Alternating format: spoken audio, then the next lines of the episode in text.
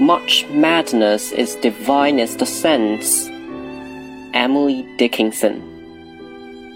Much madness is divinest sense to a discerning eye. Much sense the starkest madness, tis the majority.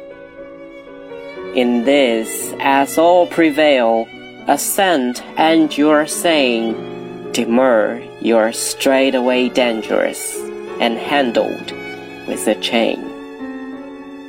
本诗朗读者丁燕飞，摘自东南大学出版社《丝织的帐篷：英语经典诗歌选译》一书。